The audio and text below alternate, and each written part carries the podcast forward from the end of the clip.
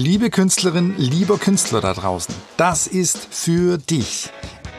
Interviews, Einblicke und Ausblicke ins Künstlerleben, Inspiration, Motivation, Learnings und Arthacks von deinen Kollegen. Art Companion. Strategien für Künstlerinnen und Künstler. Damit du auf deinem Weg Vollgas geben kannst. Herzlich willkommen bei Art Companion. Vielleicht ging es dir ja auch so. Viele Kunststudierende erleiden nach ihrem Abschluss einen Realitätsschock. Uralte, verklärte und romantische Vorstellungen vom Leben und Arbeiten als Künstler, Künstlerin halten sich hartnäckig, selbst an den Kunstakademien. Diese Vorstellungen haben aber leider nichts mit der Realität zu tun. Ein Studienabschluss ist keine Garantie für künstlerischen Erfolg. Und wenn man den Schutzraum Kunstakademie oder Hochschule verlässt, folgt oft das böse Erwachen. Das professionelle künstlerische Tun besteht aus so vielen unterschiedlichen Tätigkeiten, dabei macht die unmittelbare Arbeit am eigentlichen Kunstwerk nur ein Bruchteil der gesamten künstlerischen Praxis aus. Die Ausbildung an den Hochschulen ist aber zum allergrößten Teil noch auf das künstlerische Werk allein konzentriert. Wir räumen hier und heute also ein bisschen auf. Wie sieht die künstlerische Praxis heute jenseits der Kunstakademie denn wirklich aus? Und wie kriege ich das bewerkstelligt? Wie kann ich für meine künstlerische Arbeit eine langfristige Perspektive entwickeln? Und wie kann ich Öffentlichkeit für mein Werk schaffen? Ich freue mich, Birgit Effinger in dieser Folge als Gast begrüßen zu dürfen. Das erste Mal spricht hier keine Künstlerin.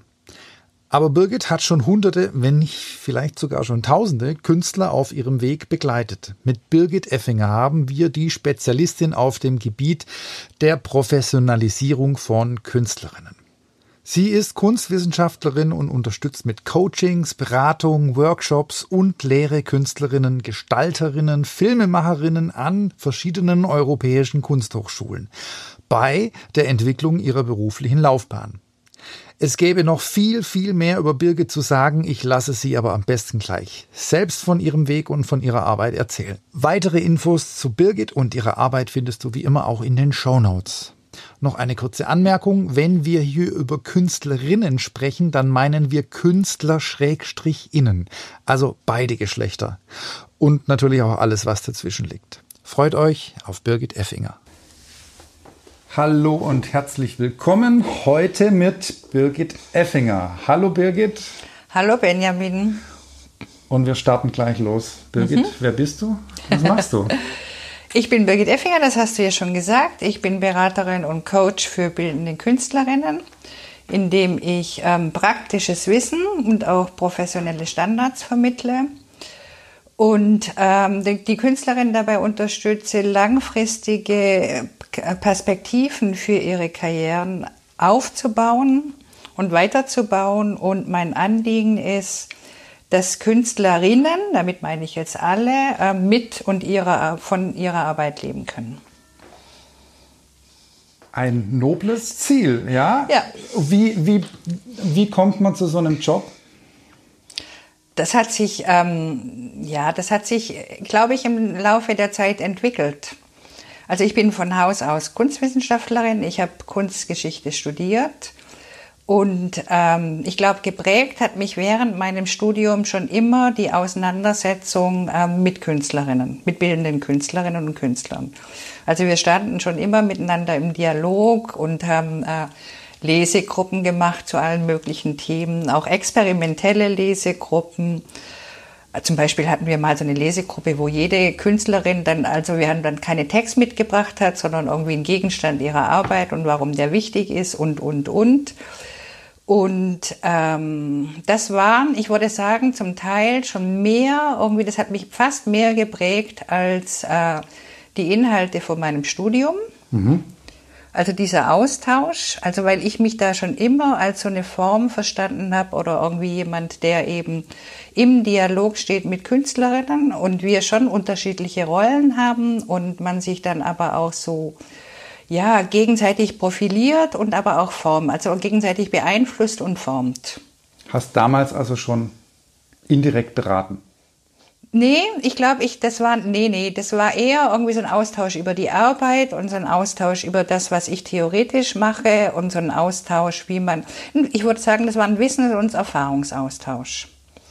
Und dann bin ich aber über diese Etappe und auch, ich habe irgendwie in meinem Studium ziemlich viel mit äh, feministischer Kunstgeschichte gemacht und aber weniger in der Auseinandersetzung von Gender Mainstreaming, also jetzt wie das jetzt irgendwie mhm. so läuft, was auch berecht, komplett berechtigt ist, sondern eher in so einer theoretischen Auseinandersetzung, äh, wie guckt man auf Bilder, wie gucken, wie sind die Kinosituationen, welche äh, Wichtigkeit haben weibliche Körper in Bildern, was heißt Wichtigkeit als Projektionsfläche und, und, und. Mhm und fand das ähm, also für mich einen wichtigen Austausch. Ich finde auch nach wie vor die feministische Theoriebildung ähm, total innovativ, weil es fast keine Denkbewegung gibt, die so flexibel auf Kritik reagiert und sich selber immer wieder so erneuert. Und über diese Beschäftigung bin ich aber dann über irgendwie so unterschiedliche Kanäle beim Goldrausch Künstlerinnenprojekt gelandet. Mhm. Und das Goldrausch Künstlerinnenprojekt ist ein nach wie vor wichtiges Projekt. Äh, mit dem, also für bildende Künstlerinnen mit dem Ziel, die Arbeit von bildenden Künstlerinnen präsent zu machen und denen Öffentlichkeit zu verschaffen. Und wo greift ihr da an? Wie alt sind eure Künstlerinnen? Die Künstlerinnen kommen, das ist unterschiedlich, es gibt die ganze Bandbreite ähm, von Absolventinnen bis zu, sagen wir mal, keine Ahnung, also bis zu etlichen Jahren Berufserfahrung. Mhm. Und dieses Projekt habe ich 16 Jahre geleitet und ich glaube, das hat mich natürlich wahnsinnig beeinflusst in dem, ähm, wie ich mich selber sehe, ähm, was ich für wichtig halte, was Künstlerinnen mitnehmen, damit sie irgendwie langfristig von ihrer Arbeit leben können, was ähm, künstlerische Lehre ist, was Künstlerinnen heute überhaupt brauchen, um sich Öffentlichkeit und Gehör zu verschaffen. Und wie kam es dazu, dass dieses Goldrausch überhaupt entstanden ist? Das war eine ganz, ganz kleine Initiative. Also es gibt es jetzt schon über 25 Jahre. Mhm. Und es war eine ganz kleine Initiative von der damaligen Leiterin der neuen Gesellschaft für bildende Kunst, die festgestellt hat, dass die Künstlerinnen vor allem, die auch ein starkes Interesse hat, dass Frauen gut vertreten sind, die festgestellt hat, dass Künstlerinnen eben keine guten Präsentationsmaterialien haben und zwar super Arbeit machen, aber in dem, wie sie sich dann vermitteln und was sie irgendwie als Dokumentation haben von ihren Materialien, wesentlich schlechter dastehen als ihre männlichen Kolleginnen. Und dann taten sich da ein paar Frauen zusammen und haben gesagt, wir müssen dem unbedingt jetzt Abhilfe verschaffen. Mhm. Und ähm, so ist dieses Projekt quasi entstanden. Und ähm, gibt seitdem ja sehr erfolgreich, seit über 25 Jahren. Und das wird gut angenommen? Ja, das wird super gut angenommen. Ja. Es ist auch, glaube ich, ein nach wie vor wichtiges Projekt, weil es einfach für die Künstlerinnen, also ein gutes ja, Modul ist, um Sichtbarkeit herzustellen. Mhm. Ne, und aber auch es dient total der Vernetzung untereinander. Also das ist auch super. Also ich würde mal sagen, das ist beides gleich wichtig. Also Vernetzung und Herstellung von Sichtbarkeit. Jede Künstlerin produziert im Rahmen des Projektes einen eigenen Katalog mit dem sie weiterarbeiten kann. Die bauen ihre Website aus, ähm, die lernen über ihre Arbeit zu reden und ja, also es ist einfach ein umfassendes Programm zur Professionalisierung. Wieso lernen wir das nicht an der Kunstakademie? Ich bin da ein bisschen gespalten, muss ich ganz ehrlich sagen. Also Goldrausch selber hat mich dann schon motiviert, ähm, über die künstlerische Lehre nachzudenken mhm. und ähm, auch äh, im Hinblick dessen, mit dem, was ich denke, was sinnvoll ist, das da schon zu üben und zu trainieren, das tatsächlich da auch an der Kunsthochschule zu, zu platzieren. Und ähm, das mache ich auch an ganz unterschiedlichen Kunsthochschulen und die sind dafür auch total offen. Auf der anderen Seite denke ich persönlich, also ich habe keine richtige Antwort darauf, wann ist es denn richtig, sich damit zu beschäftigen. Ne? Mhm. Weil ähm, ich schon der Meinung bin, dass es auch wichtig ist, erstmal sowas wie eine künstlerische Position zu entwickeln.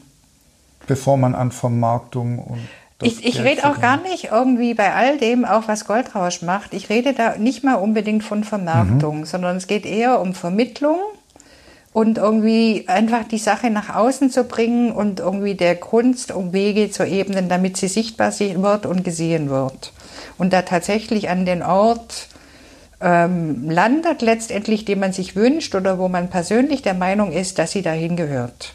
Na, also so ein Umfeld bieten für die Kunst. Und das, da sind wir noch gar nicht bei dem, das wäre schön, wenn es so schnell ginge, aber da sind wir noch nicht mal bei der Vermarktung, sondern es ist eher irgendwie so eine Kontextualisierung der eigenen Position. Und bei manchen geht es Hand in Hand. Manche brauchen da ein bisschen länger, die müssen da dann erstmal einen ganz langen Prozess in sich gehen, mhm. damit sie dann überhaupt irgendwie ähm, sicher werden in dem, was sie da künstlerisch tun und wollen. Und ich bin schon der Meinung, dass eine Kunsthochschule auch ein Feld sein sollte, ähm, wo man auch mal was ausprobiert, ja. wo, es auch, wo man auch mal Fehler machen kann. Ja. Wo auch mal eine Phase ist, die jetzt nicht so super kreativ läuft, ne? also wo es irgendwie auch mal weg ist von diesem Produktionszwang, sondern wirklich tatsächlich auch eine Erfahrung ist. Mhm. Und dann äh, kann ich mir überlegen, wie mache ich diese Erfahrung sichtbar, wie spreche ich darüber, ähm, wo finde ich dann ein Publikum dafür, wo ist für das überhaupt der richtige Ort. Kann man das an einem Beispiel vielleicht erklären? Also da ist eine Kunststudentin, die hat fertig studiert, die tritt jetzt ein in den Goldrausch. Wie kommt die rein und wie geht die wieder raus? Ich glaube irgendwie, also ich würde es jetzt mal auch ein bisschen unabhängig machen von Goldrausch. Mhm. Ich bin da ja auch tatsächlich nicht mehr, aber mhm. nicht, weil ich das ein schlechtes Projekt halte, sondern eben aus anderen Gründen. Aber ich denke, ähm, das ist natürlich, aber da ist Goldrausch doch ein gutes Beispiel. Es ist natürlich ein absolutes Trainingsfeld, wo man immer wieder irgendwie gefordert ist, sich vorzustellen, wenn Gäste kommen, kurz über seine Position zu sprechen, mit den anderen im Austausch ist, wo sowas stattfindet wie ähm, ich schreibe einen Kurztext über meine Arbeit, wo es überhaupt Überlegungen gibt, wie vermittle ich mich. Mhm. Und diese Vermittlung der eigenen Arbeit, die hat ja in erster Linie, muss man sich ja selber klar machen, was man da tut, damit man es den anderen klar machen kann.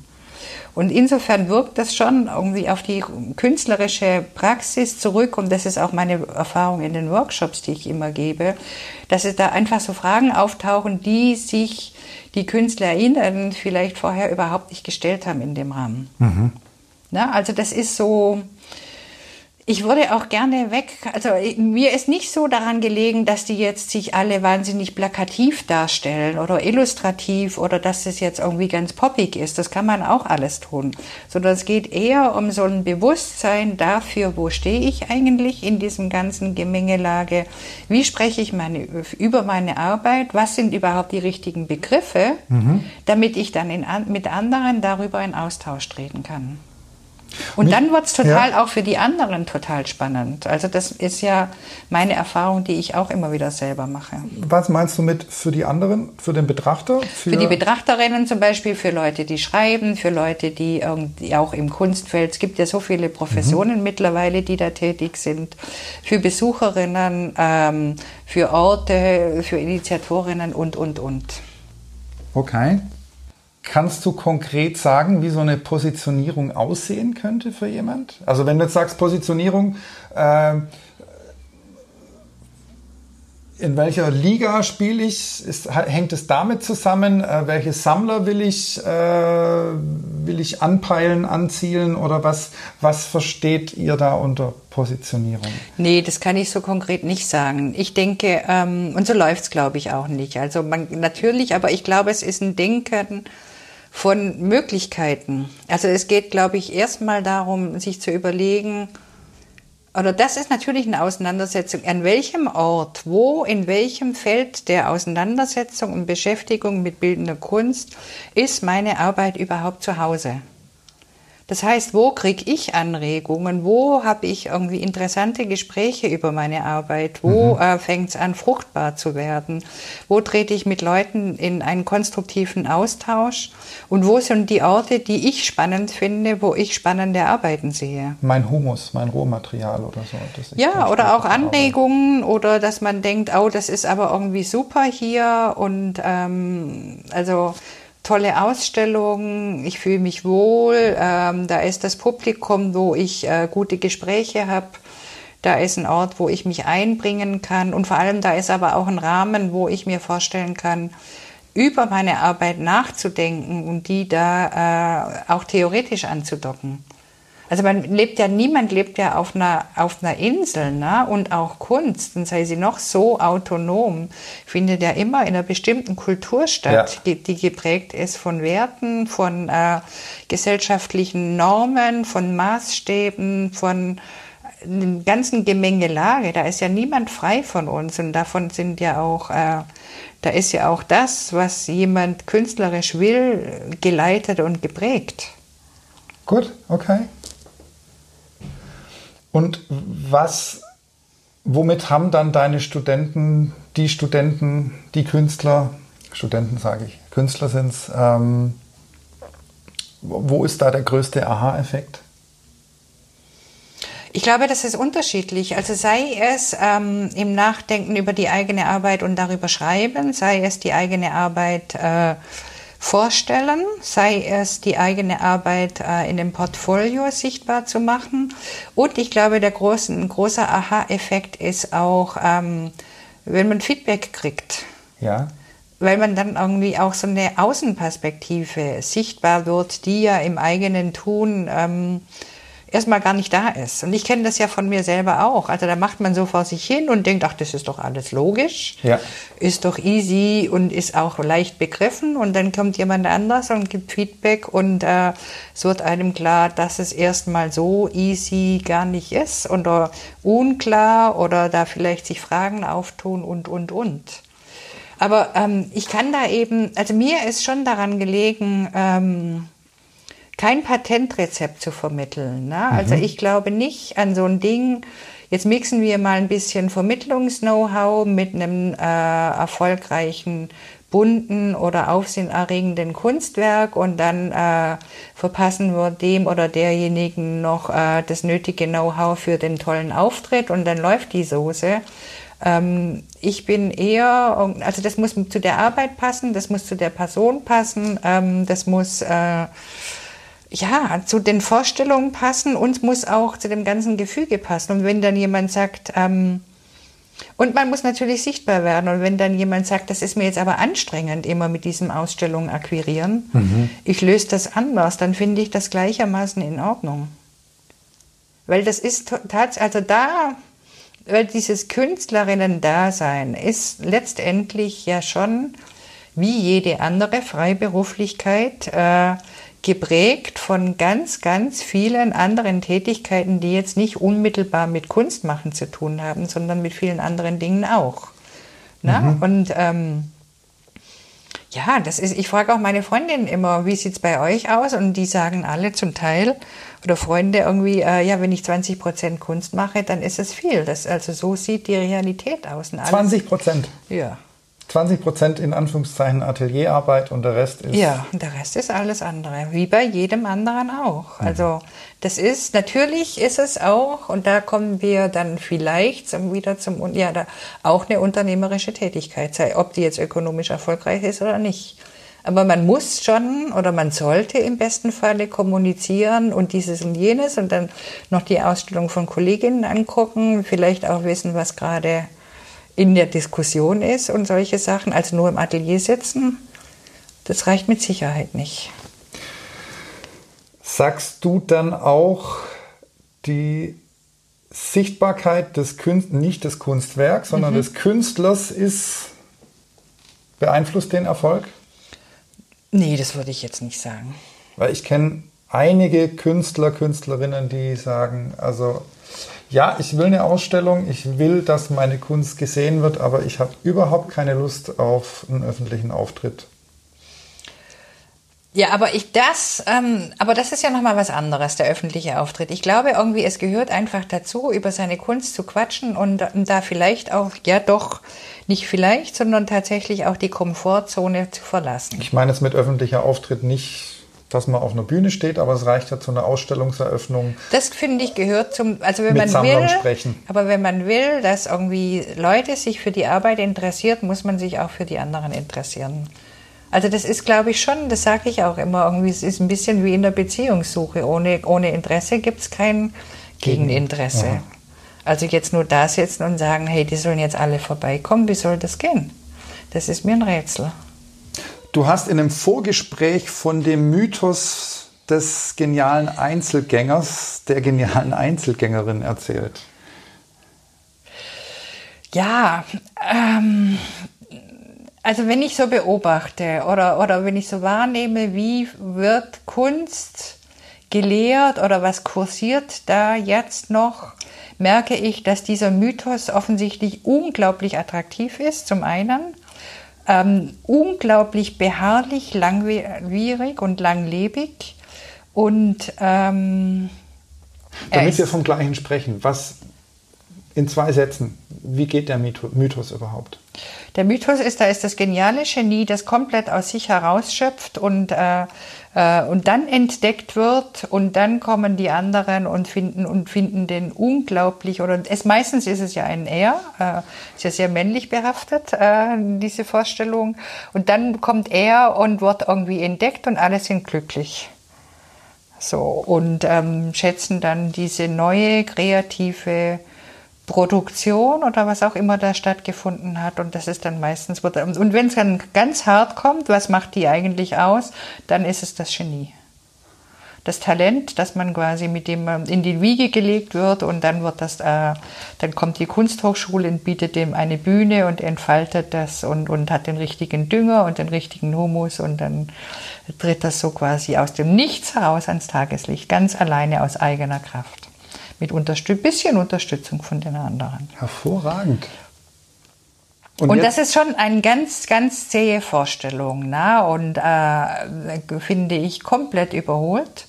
Auch überhaupt nicht, weder modern noch zeitgenössisch, auch intellektuell komplett unattraktiv, aber äh, einfach eine total langwierige Soße.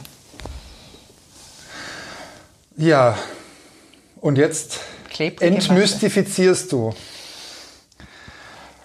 Wir haben vorher gesagt, wir haben nur 20% Praxisarbeit, Atelierarbeit. Naja. Ich gestalte mein Kunstwerk. Dann ist es fertig. Wie geht's weiter? Aber ich glaube, ähm, dass zur Gestaltung einfach letztendlich noch mehr gehört als jetzt nur reine Gestaltung oder reine Produktivität, sondern tatsächlich auch so Nachdenken darüber, ähm, was heißt es denn einfach gesellschaftlich, was ich da mache? Mhm. Na, also auch auf so einer gesellschaftlichen Ebene. Oder das sagen wir mal so, ich würde mir wünschen, dass das so ist. Ja. Ich bin ja durchaus eine Verfechterin, zum Beispiel, um es jetzt mal ganz konkret zu machen, warum ich das so wichtig finde, von Künstlerhonoraren. Ich bin auch wirklich der Meinung, dass Künstlerinnen und Künstler für ihre Leistung bezahlt werden mhm. sollen und müssen. Ähm, wünsche mir aber im Gegenzug, dass sie darüber reflektieren, nicht unbedingt, was die Leistung ist, aber dass sie benennbar machen, was sie tun. Mhm.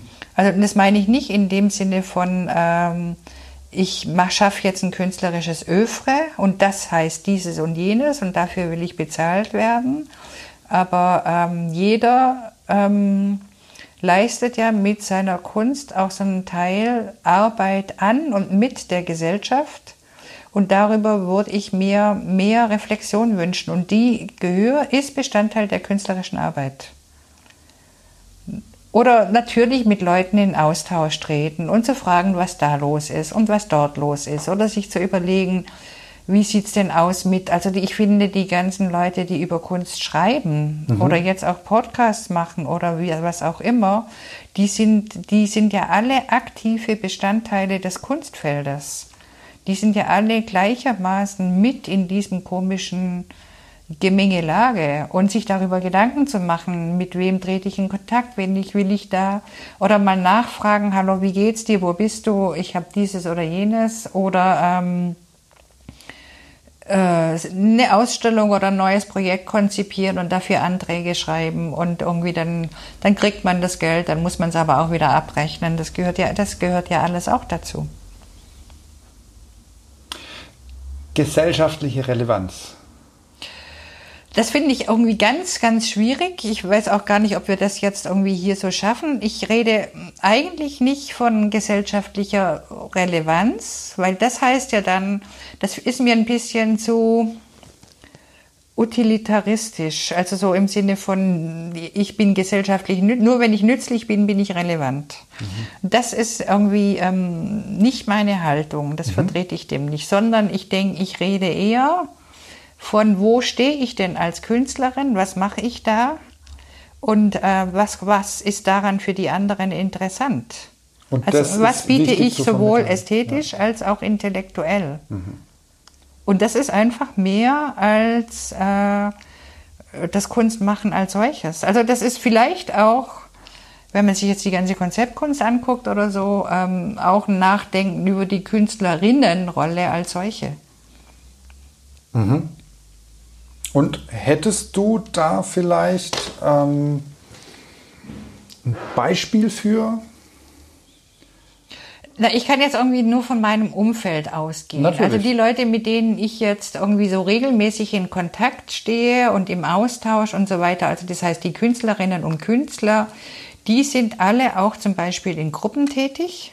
Mhm. Na, und die haben es auch geschafft, und das finde ich auch total wichtig, dass man sich so ein Umfeld entwickelt oder sensibel dafür wird, wo man offenes Feedback kriegt, ganz ehrlich. Und das ist ja auch nicht immer angenehm. Also, dass dir einfach mal jemand sagt, hey du, ähm, wenn du das so vorhast, dann wird das aber nichts. Mhm. Und das finde ich aber ähm, richtig wichtig. Und ich finde es auch wichtig, dieses Umfeld, weil es ja nicht immer gut läuft. Das heißt, man braucht irgendwie so Leute, denen man vertrauen kann, für, auch in Krisenzeiten oder gerade dann. Dann merkt man tatsächlich, wer ist denn da? Weil es ist ja nicht immer eine Ausstellung am Start ja. oder, äh, oder man kriegt ein Stipendium. Manchmal ist es auch ein bisschen unklar, wie das weitergeht. Und manchmal tritt dann so eine Krise auf und mache ich es überhaupt noch? Manchmal kommt dann auch Entscheidung, ich mache es jetzt so gar nicht, sondern ich mache eher was anderes.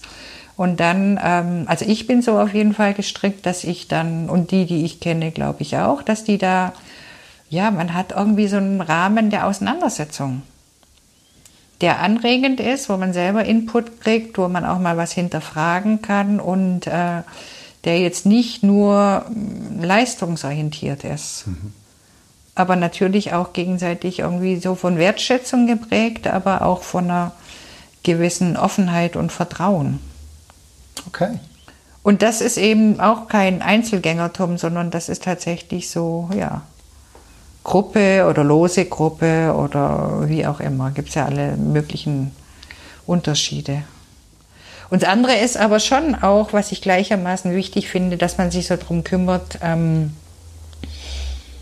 ja, dass, das, dass die Vermittlungs-, also dass mein Portfolio okay ist oder dass die Website aktualisiert ist und so weiter, weil die Leute einfach, es wird gegoogelt. Das hatten mhm. wir heute Mittag schon. Und ja, ähm, ja wird immer und im Zweifelsfall wird auch in Juries gegoogelt. Also ähm, ist einfach, das ist ein Tool. Okay, du sagst also, das Netzwerk, das Milieu ist sehr, sehr wichtig für neue Kontakte als Rückzugsort. Was noch? Na, Netzwerk, ja. Also ich finde, Netzwerk mag ich in letzter Zeit nicht so als Begriff, weil das mhm. so modisch ist und so auch so ja, dazu muss dann gleich was rauskommen. Ne? Ja, das ist gleich so vielversprechend. Ja, Umfeld, Freunde, Vertrauter, Feedback, Kollegenkreis, ähm, kollegiale Beratung ist mir eigentlich egal. Aber man ja. braucht irgendwie ein paar Leute, mit denen man in einem ehrlichen, offenen Austausch stehen kann. Und, ähm, und denke ich auch eine Vorstellung darüber, in welchem Radius soll denn meine Arbeit tatsächlich kursieren. Na, wie groß ist der? Wo sind die Orte? Etc. etc. Und das muss jetzt nicht unbedingt mit dem Freundeskreis identisch sein. Das ist nochmal was anderes. Ne? Und ja, auch. Wie stelle ich mir das konkret vor? Also ich will natürlich ins MoMA oder ins. Das will nicht jeder. Will nicht jeder? Nee, nicht jeder will ins MoMA. Nicht jede Arbeit ist im MoMA, im MoMA richtig. Und ähm, ich finde es schon gut, über die Möglichkeiten von der Arbeit nachzudenken. Insofern sage ich schon auch immer lieber groß denken, mhm. aber nicht jeder ist im MoMA richtig. Jemand anders, der im öffentlichen Raum arbeitet oder eine prozessorientierte Arbeit hat, äh, der ist wo ganz anders angesiedelt und andere machen ein Buch und damit ist die Sache gut. Aber ich glaube, was ich neben diesem Umfeld und diesem, nehmen wir es mal auch so Radius der Auseinandersetzung und irgendwie des Gezeigtwerdens oder so, auch wichtig finde, ähm, ist so eine realistische und auch so eine ganz gute Kenntnis von sich selber.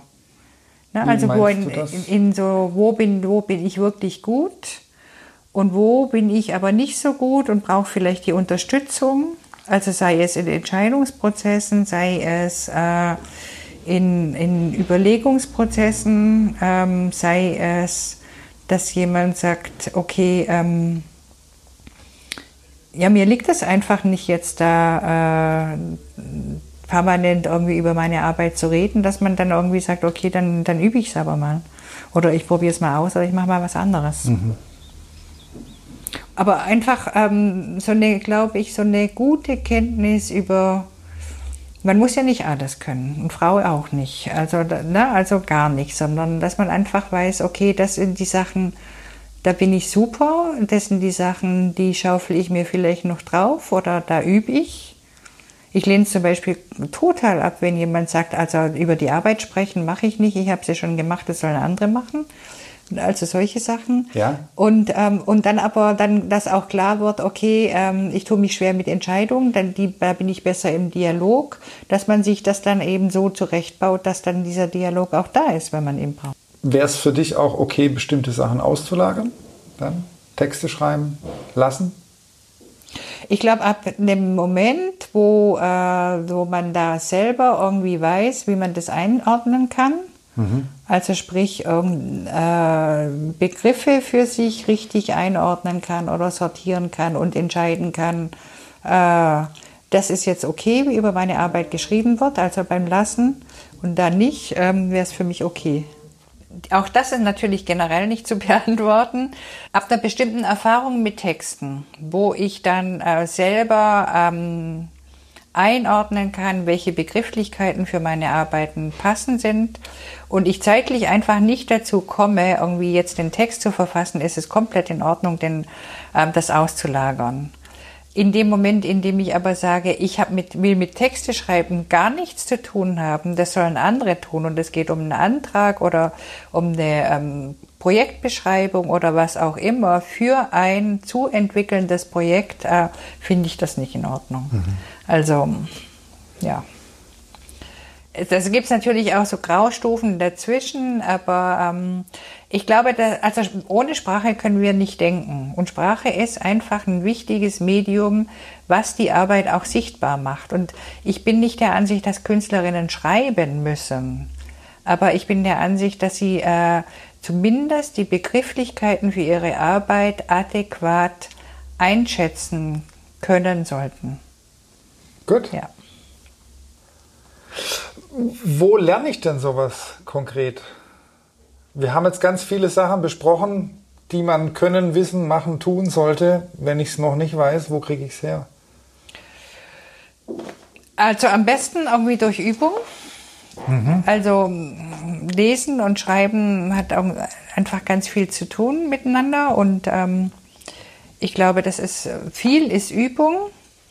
Und ansonsten gibt es ja auch ganz viele Angebote, die die Kunsthochschulen machen, die man an anderen Workshops machen kann. Also Schreiben für Künstlerinnen und Künstler ist jetzt nicht gerade irgendwie die neueste Erfindung. Das gibt's, da gibt es ganz viele Möglichkeiten. Man kann auch selber ähm, so eine Art Workshop machen oder man macht einen Schreibzirkel oder, oder alles Mögliche.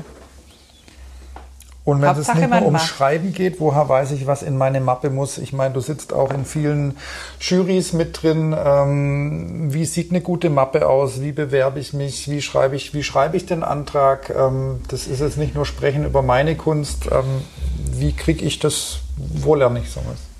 Da gibt es ganz unterschiedliche Workshop-Angebote. Also ich glaube, ich gebe solche Workshops zum Teil, andere geben solche Workshops zum Teil. Die kann man, da gibt's Workshops und am besten auch irgendwie Leute, bei denen man weiß, die sitzen in der Jury, mal fragen. Mhm. Man, die müssen ja keine Interna ausplaudern, die müssen jetzt auch nicht ausplaudern. Es geht auch nicht darum, in den Workshops zu erfahren, wer hat was über wen gesagt, aber einfach mal transparent zu machen, wie äh, so ein Sichtungsprozess vonstatten geht, wie das überhaupt funktioniert. Ähm, ähm, öffnet einem schon die Augen und macht auch klar, ähm, was, was man braucht und Frau auch, um da ähm, eine, eine gutes Portfolio und eine gute Mappe irgendwie zu machen. Wie läuft so ein Sichtungsprozess ab? Oder ist es zu ausufernd? Das ist ausufernd. Das ist zu ausufernd. Kommt später vielleicht. Ja. Okay. Gibt es noch ein Buch, wo du empfehlen kannst? Hilfe zur Selbsthilfe? Ich, ich glaube, Seminare gibt es viele. Es gibt ganz dem, viele, ja. Aber, aber wieso gibt es jetzt kein Buch drüber? Doch, es gibt ganz viele Bücher. Ich habe auch mal irgendwie wirklich so eine, ja, mir so ein eigenes Tool angelegt. Ähm, ich glaube ehrlich gesagt, ähm, also meine Überzeugung beim Lernen ist, äh, dass man am meisten lernt, indem man selber macht. Und ähm, so gestalte ich auch meine Workshops. Also dass es wirklich äh, nicht so ein Absitzen ist von Inhalte, sondern tatsächlich durch Erfahrung. Also das ist so Wissensvermittlung mit Erfahrung. Mhm. Und insofern, äh, natürlich gibt es zig Bücher. Äh, das ist jetzt auch gar nicht die Frage. Und, und viele von denen sind auch wirklich gut aufgemacht und gut gestaltet und da stehen auch gute Dinge drin. Aber ich glaube, am besten lernt man, wenn man es Learning by Doing, wie es so schön heißt. Und wenn man dich jetzt haben will? Oder auf, ein, man, ein, auf ein Seminar von dir gehen will, wo man das man, alles dann lernt? Dann kann man mich kontaktieren oder ähm, googeln und bei den entsprechenden Seminaren ist das ja, wir haben uns ja auch gefunden. Also ja. man findet jemanden, wenn man den sucht. Gut. Google macht es möglich. Ja. Alles klar? Ja, dann äh, sage ich mal nicht auf Wiederhören, sondern auf Wiedersehen. Also auch zu euch, liebe Hörer. Ähm, besucht ein Seminar. Birgit, vielen lieben Dank für deine Einblicke, deine Infos, dein Mutmachen, dein, deine Expertise. Danke auch. Tschüss, bis zum nächsten Mal. Du willst am liebsten gleich Gas geben und weitermachen? Dann schau auf unseren Shownotes vorbei. Du willst von mir informiert werden, sobald es die nächste Folge gibt? Dann trag dich am besten auf www.saga.gallery in den Newsletter ein. Du willst Infos und Updates zu älteren Folgen, zu den Art Companion Künstlern und zu Veranstaltungen? Dann abonnierst du uns am besten auf Facebook und folgst uns auf Insta. Ich freue mich auf dich. Bis zum nächsten Mal, dein Benny von Saga.